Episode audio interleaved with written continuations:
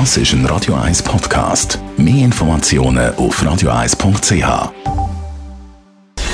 Gesundheit und Wissenschaft auf Radio 1. Unterstützt vom Kopfwehzentrum Irlande Zürich. www.kopfwww.ch in der neuen Serie wird grundsätzlich zu viel geraucht. Zu diesem Schluss kommt eine Analyse von der amerikanischen Anti-Tabak-Organisation. Man hat da verschiedene Serien vom Streamingdienst Netflix ausgewertet und festgestellt, dass es immer mehr Szenen gibt, wo geraucht wird.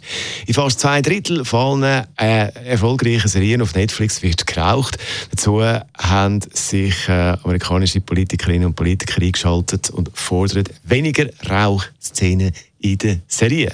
Problematisch sage ich vor allem, dass das Rauchen als glamourös und cool überkommt in dieser Serie.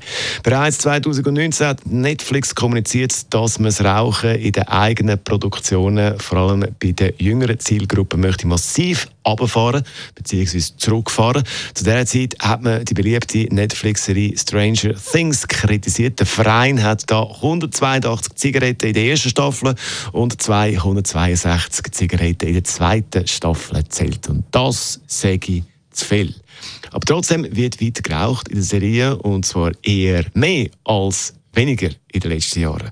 Aber eben, wenn eine historische Figur früher mal Kettenraucher war und in der Serie ähm, raucht die Person auf einmal nicht mehr, ist das natürlich auch noch ziemlich speziell. Mittwoch Vormittag, da ist Radio. Das ist ein Radio 1 Podcast. Mehr Informationen auf radio1.ch.